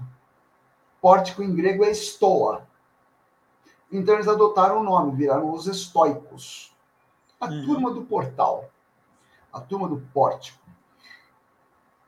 Disse um, um estoico, famoso Epíteto, ele disse assim: assim como o material do carpinteiro é a madeira, o material do estatu, estatuário é o bronze, a matéria-prima da arte de viver é a própria vida de cada um. Por essa razão, eles ensinavam que a virtude era o único bem e era o caminho para a felicidade. E que o indivíduo, cada um de nós, deve negar os sentimentos externos. Isso vale para prazer e sofrimento. O sábio deve cultivar a indiferença, que em grego é uma palavra que a gente conhece e usa. Apatia. Indiferença é apatia. Mas assim, o significado mesmo em grego é mais interessante, porque apático é um cara xoxo. Uhum. Apatia em grego, esse patia, tem a mesma raiz de, de patos, de patologia, doença, sofrimento. Apatia é sem sofrimento. Num dos livros do Monteiro Lobato, lá do Sítio do Capão Amarelo, eu era criança quando eu li uh, uma coisa sobre isso daí, que ele dizia acho que era Emília que falava isso, que era a filosofia do não me importismo. A sua casa pegou fogo, eu não me importo. Você ganhou na loteria, não me importo. Para mim, a vida continua a mesma coisa, seja para dor ou por prazer. Esse desapego, somado à atitude de buscar a verdade da vida, sem as lantejoulas das convenções sociais ou do status do dinheiro e tal, isso conduz à felicidade. Em Roma fez muito sucesso isso, Epíteto, que eu já falei. Sêneca, talvez um dos maiores, se não o maior filósofo romano, era é, é, estoico. Marco Aurélio, que foi imperador romano, era estoico, deixou muito texto escrito e tal. E finalmente a gente tem o neoplatonismo, foi criado por Amônio Sacas. Esse nome vem de Shakyas, que é um clã dominante na, na Índia porque ele foi estudar na Índia e trouxe lá essas ideias. É, o Shakya é o clã do Gautama. Siddhartha Gautama, que virou Buda. Tá? E ele fundou a sua escola lá em Alexandria, no Egito, e o nome mais famoso dessa, dessa escola é Plotino. Esse nome não foi usado por eles na época, por neoplatonismo, foi um nome que veio depois, porque ele se refere a um conjunto de doutrinas e escolas de inspiração platônica e que se desenvolveram entre o século III e o século VI da era cristã.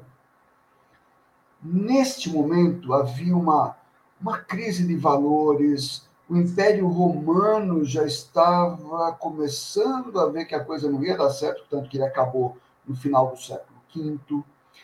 E aí estamos começando a buscar uma nova maneira de entender o mundo. Aí o neoplatonismo ganha força, porque ele se ocupa justamente de coisas, não só as coisas mundanas, as coisas do dia a dia, mas também das coisas espirituais. Aí ele junta Platão, lá no mundo das ideias, e teologias, no plural, a judaica, a cristã, a indiana, etc. O Plotino fala de três hipóstases, não é hipóteses, é hipóstases que são. A hipóstase é aquilo que, que determina a existência de alguma coisa. E ele fala que, que é o conceito de ponto básico, né? ponto de partida. O Plotino falava que tinha três coisas que iniciavam o universo. É o um, o uno, a essência, o ser primeiro. Antes dele não existe nada. Depois vem o nous, que é a inteligência, a capacidade de compreender, e depois vem a alma, que não é a alma humana, a alma que faz o cosmo, o universo funcionar. Só depois é que vem o ser humano. Essas ideias ficam. Quando o cristianismo chega com força para ser a igreja dominante na Idade Média, eles encontram o neoplatonismo e falam: é por aí que a gente vai. Porque esses caras dão uma ideia filosófica para aquilo que para a gente é só crença, é fé. E esses caras vêm com um pensamento forte, ancorado lá no Platão, e vêm com filósofos de altíssima qualidade. Isso se junta e vai formar a filosofia da Idade Média. Opa! Que tal por hoje? Então, pause. Pause para a gente continuar semana que vem. Então, a gente vai entrar na, na Idade Média, filosofia na Idade Média. É isso. É isso. Professor Vard Marx, super obrigado. Obrigado, pessoal. Semana que vem tem mais, hein? Um abraço. Abração. Tchau, tchau. Gente, agora tá dando uma fome, né? Aquele momento do. Não tá na hora do almoço ainda, mas tá na hora de comer alguma coisinha, um lanchinho da manhã. Vou pedir ajuda para o professor Fábio Dias.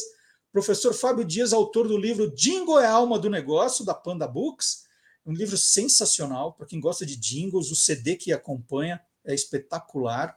Tem um canal também super bacana que você pode acompanhar no YouTube, Clube do Jingle tem toda a série do professor, tem mais de 100, bem mais de 100, que ele já fez aqui no, no Olá Curioso. Aliás, acho que ele não faltou nenhuma semana, ele deve ter os 145. Eu acho que o Fábio Dias nunca faltou, nunca deixou de fazer. Deve ter no arquivo do Olá Curioso os 145 jingles que ele já selecionou para a gente. Ó. Então está na hora agora do professor Fábio Dias aqui no programa.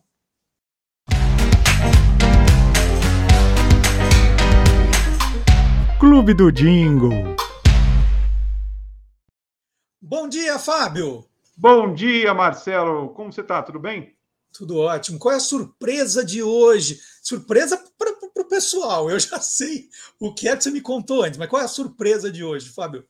Você gosta de iogurte? Muito. Então, hoje eu trouxe um, um jingle de um produto que não está mais no mercado e de repente você até estivesse hoje faria sucesso, que é a iogurteira Arno. Lembra disso? Lembro. Opa!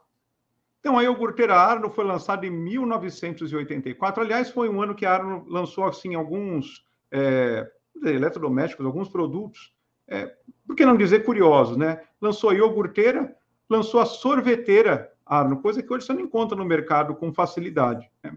E o lançamento desses produtos foi quase que simultâneo durante o ano de 84, colocou assim uma linha nova. Né? E justamente para é, divulgar esses produtos, a, a Arno convidou a atriz Berta Loran. Não sei se todo mundo se lembra dela, inclusive participou de inúmeras novelas, programas de humor e tal.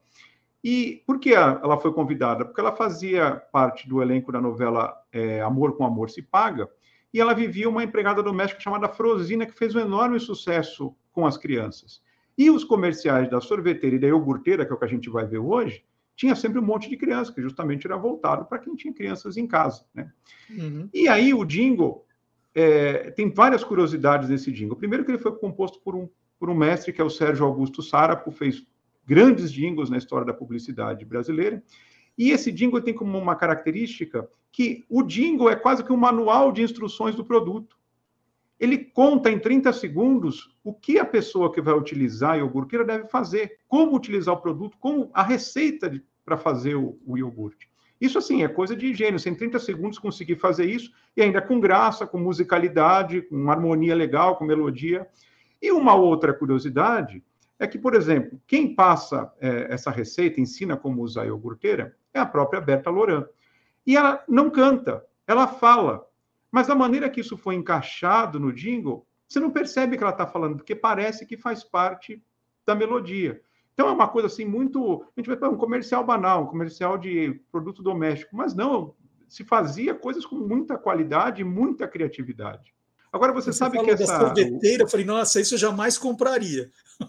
Então, mas você sabe que esse, essa sorveteira, aliás, eu, eu tinha um amigo que tinha a sorveteira, você colocava ela no freezer ligado, então ficava um fiozinho saindo pelo freezer e as pás iam batendo. Quando ele congelava, as pás travavam e aí acendia uma luz dizendo que estava pronto o sorvete. Olha! E, a, e, o fio saía pela borracha da, do freezer e ligava na tomada. negócio doido. Eu tenho esse jingle da sorveteira, mas eu não tenho o comercial. Então, eu estou tentando encontrar esse comercial. Se não achar, um dia eu trago, mesmo que seja só o áudio, para a gente ouvir o, o jingle da sorveteira. Combinado, combinado. então, vamos, vamos conferir esse, esse jingle da iogurteira Arno aqui no Clube do Jingle e o Fábio Dias, que é autor do Jingle é Alma do Negócio, livro que se você não tem e gosta de jingle, precisa ter. A semana que vem ele está de volta. Um abraço, Fábio. Um abraço, até semana que vem. Iogurteira Arno é o jeito mais fácil e econômico de se fazer iogurte. Iogurteira Arno faz um iogurte bem mais puro com geleia, sucos ou frutas. É só pegar um copinho de iogurte natural e misturar com um litro de leite. Distribua a mistura nos copos, tampe e ligue o aparelho. O jeito gostoso de fazer iogurte natural e econômico. Iogurteira Arno. E como eu falei, né, agora vamos ter tempo também para produzir mais conteúdo para as redes sociais, para o TikTok, para o Instagram, a ideia é aumentar um pouquinho o número de vídeos ali para quem curte também. A gente está no Facebook, no ex-Twitter, ex-Twitter, que é o X agora, no Instagram e no TikTok, e eu sempre seleciono um deles aqui para apresentar no programa. Sempre tem um. Então eu convido você sempre dar uma olhadinha lá do que a gente está publicando, né? curtir a página, seguir a página, mas sempre trago um aqui. E essa semana, eu vou mostrar daqui a pouco, eu contei a história da revistinha Seleções. Lembra das Seleções? Está aqui do meu lado. É, mas vamos, vamos acompanhar a primeira historinha? Vamos lá ver. Em 1918, depois de voltar ferido da França durante a Primeira Guerra Mundial, o americano William Roy DeWitt Wallace retomou o hábito de escrever fichas com resumos de artigos de revistas e de jornais que havia lido e gostado. Recuperado, ele teve a ideia de publicar uma revista que oferecesse esses conteúdos condensados, uma espécie de curadoria para quem não tinha muito tempo para leitura. 31 artigos em 64 páginas, um para cada dia do mês. Só textos, sem ilustrações e anúncios. Ofereceu a ideia para 18 editoras, mas nenhuma se interessou pelo projeto. Então Wallace e a mulher Lila saíram vendendo assinaturas de uma revista que ainda não existia. Olha lá o crowdfunding 100 anos atrás. Foi assim que nasceu, em fevereiro de 1922, o primeiro número da revista Reader's Digest, que significa resumo do leitor. A revista foi lançada no Brasil em 1942, com o nome de Seleções da Reader's Digest, ou só Seleções, e continua sendo publicada mensalmente. Bom, eu mostrei as duas revistinhas, eu tenho a versão em inglês, que eu mostrei no vídeo, e a em português. Eu nem, nem eu até fui na banca, falei assim, moço, as seleções ainda existem? Falou, existe, sai todo mês, né? É, a versão é, em inglês tem 162 páginas e a versão em português tem 114. Então, essa tem um terço a mais, né? E eu estava vendo que é, a, versão em português é, é, é basicamente é, com artigos traduzidos da versão em inglês. Então, eles escolhem os melhores artigos da, em inglês, traduzem. Tem uma outra coisinha nacional, mas é basicamente quase a mesma, né? Essa aqui é um, é um condensado dessa outra. Mas é legal eu comparar. As duas são do mês de agosto. Então, aqui, por exemplo, trazem matéria de cinco é, mulheres que o futebol mudou a vida, né? jogadoras do Mundial Feminino. Tem a matéria em português. É, tem curiosidade sobre areia, adorei. É, quando domingo só traz ansiedade, tem umas histórias legais. Ó, tá aqui. Contei a história, contei a história. E depois vou fazer uma versão ampliada da história para o site do Guia dos Curiosos também. Quando a gente está fazendo a pesquisa, vem muita coisa. Né? A gente vai descobrindo muita coisa. Estou lendo, no caso da, da, da Reader's Digest, eu li muitos artigos em inglês, né? E aí vem muita curiosidade que não cabe num vídeo de um minuto, um minuto e meio. Mas eu vou guardando as informações e depois coloco no site do Guia dos Curiosos também. Fica guardadinha a informação lá, uma informação confiável, né? Com, checada em várias fontes. Que às vezes eu fico lendo muito falo, nossa, que história confusa, mas como é que foi? Quando é que não foi? E às vezes um artigo num jornal pequenininho traz uma informação complementar e eu tento agrupar tudo de um de um jeito bacana para você ler no site do Guia dos Curiosos. Bom, estamos chegando na reta final do programa e eu vou chamar o professor Marcelo Abud, que tinha uma dívida com a gente, tinha uma dívida com a gente e ele vai pagar hoje.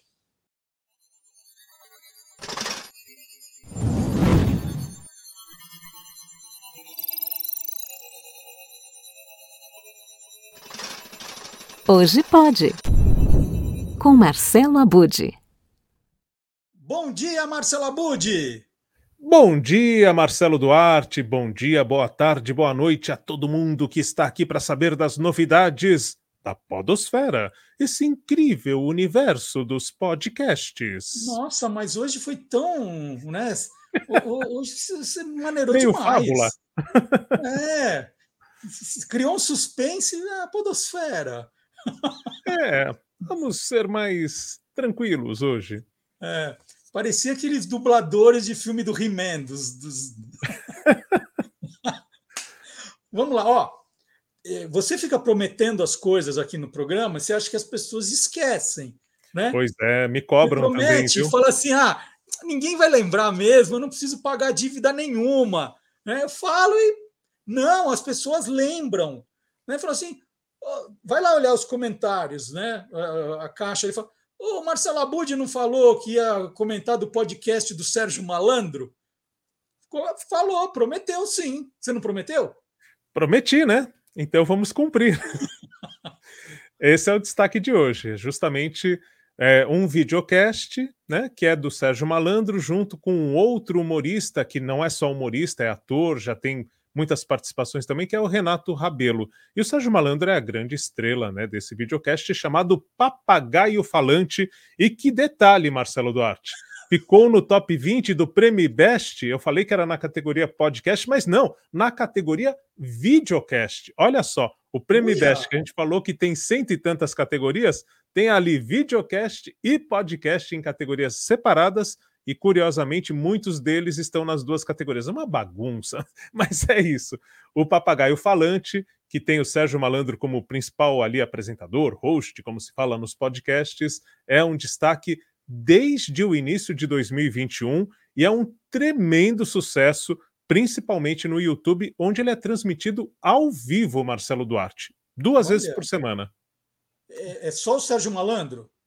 É o Sérgio Malandro com o Renato Rabelo, que ficou conhecido né, por participações em programas de humor também, como o Zorra Total. Lá ele fazia, é, até 2015, quando esteve no ar o Zorra Total, o Conquistador Edu, num dos quadros, e participou de várias novelas, teve atuações importantes no teatro e no cinema. É muito bacana é, essa conversa né, entre os dois, entre o Renato Rabelo, que ele puxa muito a, a questão do que o Sérgio Malandro traz da própria experiência pessoal. Né? O Sérgio Malandro, muitos dos entrevistados que participam do Papagaio Falante é, conviveram, ou profissionalmente, ou até é, foram amigos, né? São amigos e amigas do, do Sérgio Malandro, e aí o Renato Rabelo ele traz muito questões ali que, que provocam, né, que fazem o Sérgio Malandro entrar também na história. Isso fica bem bacana, porque o Sérgio Malandro é aquela pessoa que é, tudo que faz.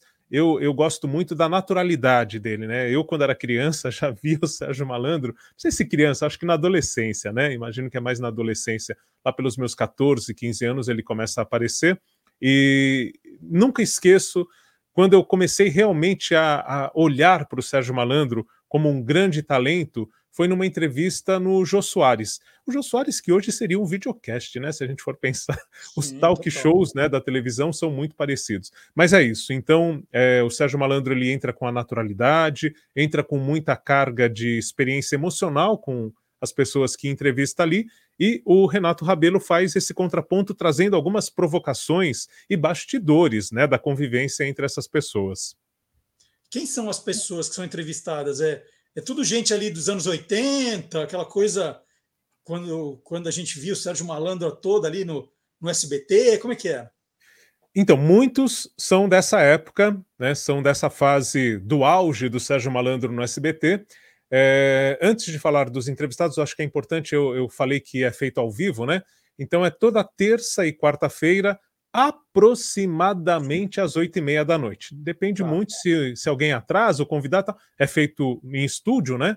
E, então começa ali em torno de oito e meia da noite. E tem aquela duração que você já comentou aqui, três horas. De... Então até meia-noite, começa num dia, termina no outro. Uhum. é por volta de três horas de duração. É, então, falando um pouquinho de quem participa do, do programa, né? Muita gente que conviveu com o Sérgio Malandro lá nos anos 80 e muita gente da música, do humor. Então, tem a Rita Cadillac, o Dedé Santana, Mara Maravilha, Simoni, Sandra de Sá, Evandro Mesquita, Nico Rezende, né, que fez sucesso ali com algumas músicas nos anos 80 também. O outro que é dessa safra, o Silvinho Blau Blau, o Hit, o Biafra, e por aí vai. Lembrei muito do nosso amigo dos caçadores das músicas perdidas, né? Quando vi toda essa, essa safra aí de entrevistados, mas não para por aí, né? É, a gente tem muitos outros entrevistados atuais também, gente jovem que apareceu mais recentemente, jogadores de futebol marcam presença, é, pessoas do teatro, do humor. Então tem, é, bom, desde 2021, né? Muita gente já passou pelo programa mas aí tem alguns destaques dessa geração que conviveu muito com o Sérgio Malandro e que, que está ali trocando experiências né, que, que foram vividas nos bastidores também. É, como eu nunca vi, só vou fazer umas perguntas assim. É, o, o, o Sérgio Malandro ele é mais entrevistador ou ele fica ele contando histórias dele com aquele personagem? Ele é mais entrevistador, mas é, ele é colocado a contar histórias. Então ele acaba se colocando nas histórias com os personagens, lembrando, revelando alguns bastidores, é, respondendo algumas perguntas que eu acho que estão na mente de quem está assistindo, né? Então tem algumas coisas que podem ficar ali dúvidas. Será que o Sérgio Malandro já teve alguma coisa? Porque tem aquela fama de pegador, né? Já teve alguma coisa com essa entrevistada? Enfim. É, então tem, tem algumas questões que são colocadas e aí ele acaba entrando na história muito frequentemente. Mas ele também faz o papel de entrevistador, né? Ele faz os dois papéis, mas tá ali na história sempre. Tá sempre ele presente. Tem aquele, aquele jeito irrequieto, ele sobe na mesa, é, vira cambalhota, aquelas coisas todas, que ele, ele era. tinha uma hiperatividade ali, né? Ele, ele continua assim? Não totalmente, porque no caso é um mesa cast, né? Tem a mesa que dá uma. É, enfim, é, limitada nos movimentos, digamos assim, mas da, da cintura para cima é só alegria. Se mexe sem parar. O visual colorido, né? Aquele chapéu sempre com alguma antena, com um girocóptero, sei lá como é que é o nome, uhum. enfim, né? É, então tem muito do Sérgio Malandro original ali nesse videocast. Continua o mesmo, né? Continua o mesmo. E ele, e ele canta também, é que ele vem fazer glu-glu, rolou já lá?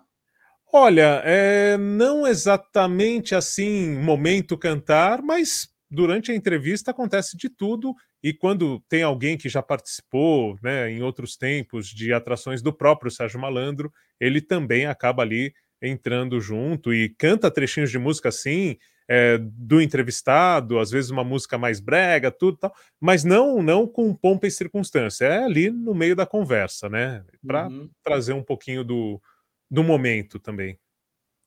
É, você separou algum trecho para gente? Você falou com tantos entrevistados interessantes aqui. Deve ter é, sim. Bacana.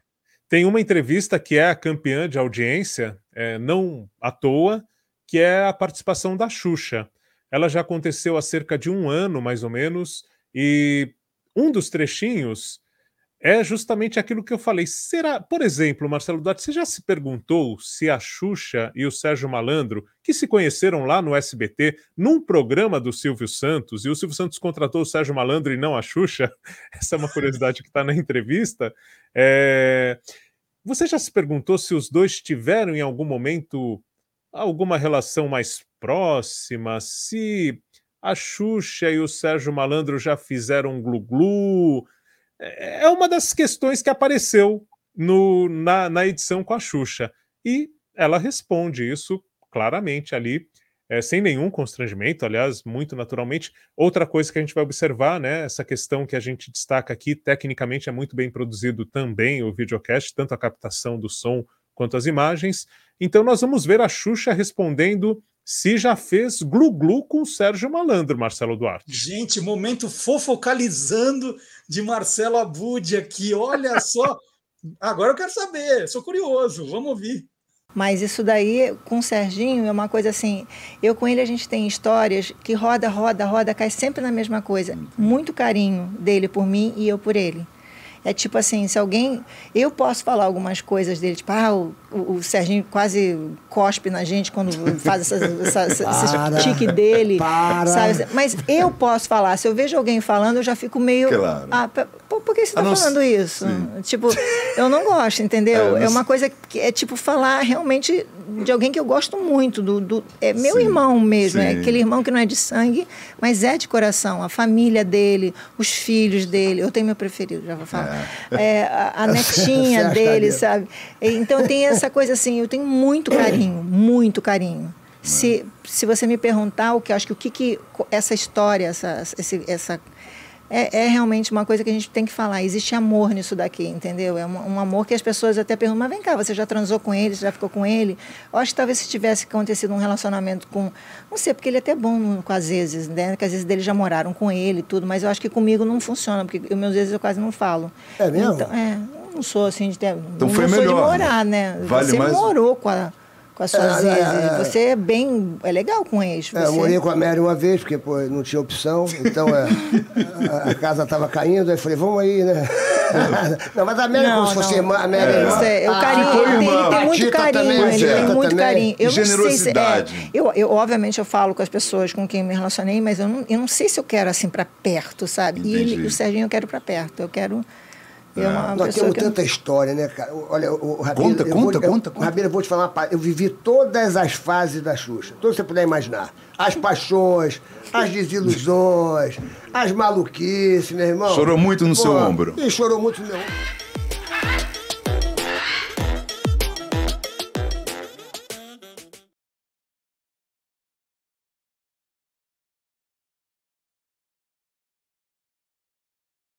Olha só, hein? Pois é, não aconteceu, mas é isso, né? Que ela destaca ali sempre é, o Sérgio Malandro, ela, ela, admira muito o Sérgio Malandro, inclusive nas relações com as ex-namoradas que ele tem, né? Então acaba sendo esse momento, como você falou, o fofocalizando aí. É, e isso acontece muito no, no videocast. É, é um grande barato, tá? É uma descontração só. É, mas, por outro lado, também traz ali a trajetória, respeita quem está sendo entrevistado, quem está sendo entrevistada. Eu acho que isso é legal também, não é só é, bagunça, né? É... Então, então, diga para a gente é, pontos altos e pontos a serem melhorados do programa. É, os pontos altos acho que estão justamente nos apresentadores, na descontração deles, na direção, que é muito bem feita, na parte técnica, cenário, iluminação, tudo isso é muito bem é, elaborado. Para quem só ouve, como a gente sempre destaca, né, o áudio tem que ser muito bem capturado, isso é ok. Então, a pessoa, inclusive, se quiser é, acessar pelo YouTube Music, está lá. Se quiser pelo Spotify também, a edição em vídeo, inclusive. E aí a pessoa pode fechar a tela e continuar ouvindo, vai dar conta maravilhosamente. Então, esses são os pontos positivos, que são a qualidade técnica e a descontração com conteúdo. Já naquilo que a gente fala de oportunidades de melhoria, o marketing gosta de usar isso, né? Para não falar de problemas, fala de oportunidades de melhoria. É, é aquilo que a gente vem tratando, inclusive em algumas edições aqui, que por ser um videocast, ele poderia incluir mais recursos de acessibilidade, né? Poderia ter a versão em Libras, poderia ter a questão da audiodescrição, acho que isso seria muito legal com o Sérgio Malandro ali, as pessoas saberem como é que o Sérgio Malandro está naquela edição, né? Tudo mais. Então, são pontos que podem ser pensados e deixar ainda mais legal o papagaio falante, né? E, e só dando um, um, toque que também apareceu nos comentários quando eu falei do Sérgio Malandro, né? Apareceu ali na, na edição. Eu sempre recupero depois, viu, Marcelo? Vou ver ali é, pessoas que me mandam e-mail e também vou nos comentários para ver o que, que as pessoas estão falando para de repente trazer por aqui, né? Um outro videocast que foi citado nos comentários no top 20 do IBEST também está presente é o Ticaracati... Ticaracaticast. Ticaracaticast, que é apresentado por dois humoristas também, né? O Bola e o Carioca. O Carioca mais humorista e o Bola também esse papel mais de apresentador, mas que conduzem bate-papos é, descontraídos, tudo mais. É diferente, né? Eu acho que o humor do Sérgio Malandro é mais para família, eu acho. Eu acho que é mais para todo mundo. Mas ok, quem gosta do Bola e do Carioca tem aí esse outro videocast que também pode conferir. É outro que faz grande sucesso nessa linha de humoristas apresentadores. Muito bem, Marcelo Abud prometeu e cumpriu, tá, gente? Ó, zerou a dívida, né? Já pode fazer novas promessas que já está tá zerado. Inclusive, aproveitando, quem quiser mandar dicas, contato peças raras, fica contato pecas raras, arroba gmail.com. Manda dica do que, que você quer conferir aqui no nosso quadro. Maravilha. Ou deixa aqui no comentário também, que depois o Marcelo Abud dá uma lidinha. Se ele não lê, eu, eu conto para ele. Valeu, Abud! Até sábado Opa. que vem. Até lá. Muito bem, então estamos chegando ao final do programa. Só um lembrete, né, para quem chegou atrasado hoje eu comuniquei que a partir de outubro o Olá Curiosos passa a ser quinzenal. Né? E aí eu explico tudo isso. Nós vamos fazer o programa sábado sim, sábado não. É, é, sábado que vem, dia 30, continua, nós vamos fazer o programa. Eu re, re, retomo esse tema, né? volto a explicar para quem perdeu o programa de hoje, mas aí pula para 14 de outubro, 28 de outubro e assim sucessivamente. Né? Eu, eu expliquei tudinho no começo do programa. Se você perdeu, quando terminar a transmissão aqui ao vivo, você volta o vídeo, vai lá para o começo, que você não assistiu, e está tudo explicadinho, como vai ser o novo esquema, por que mudou, mudou por quê.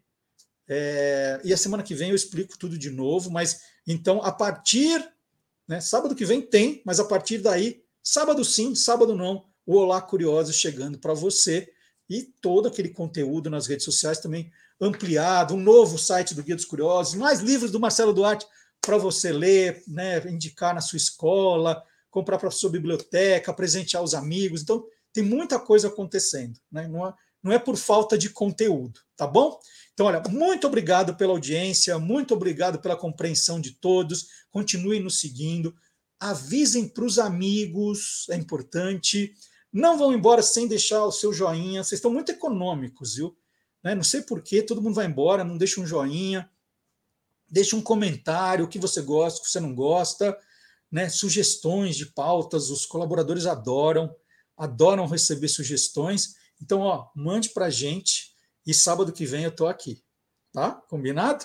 Então, um grande abraço, bom final de semana e até sábado que vem. Depois é sábado sim, sábado não, hein? não esquece. Tchau.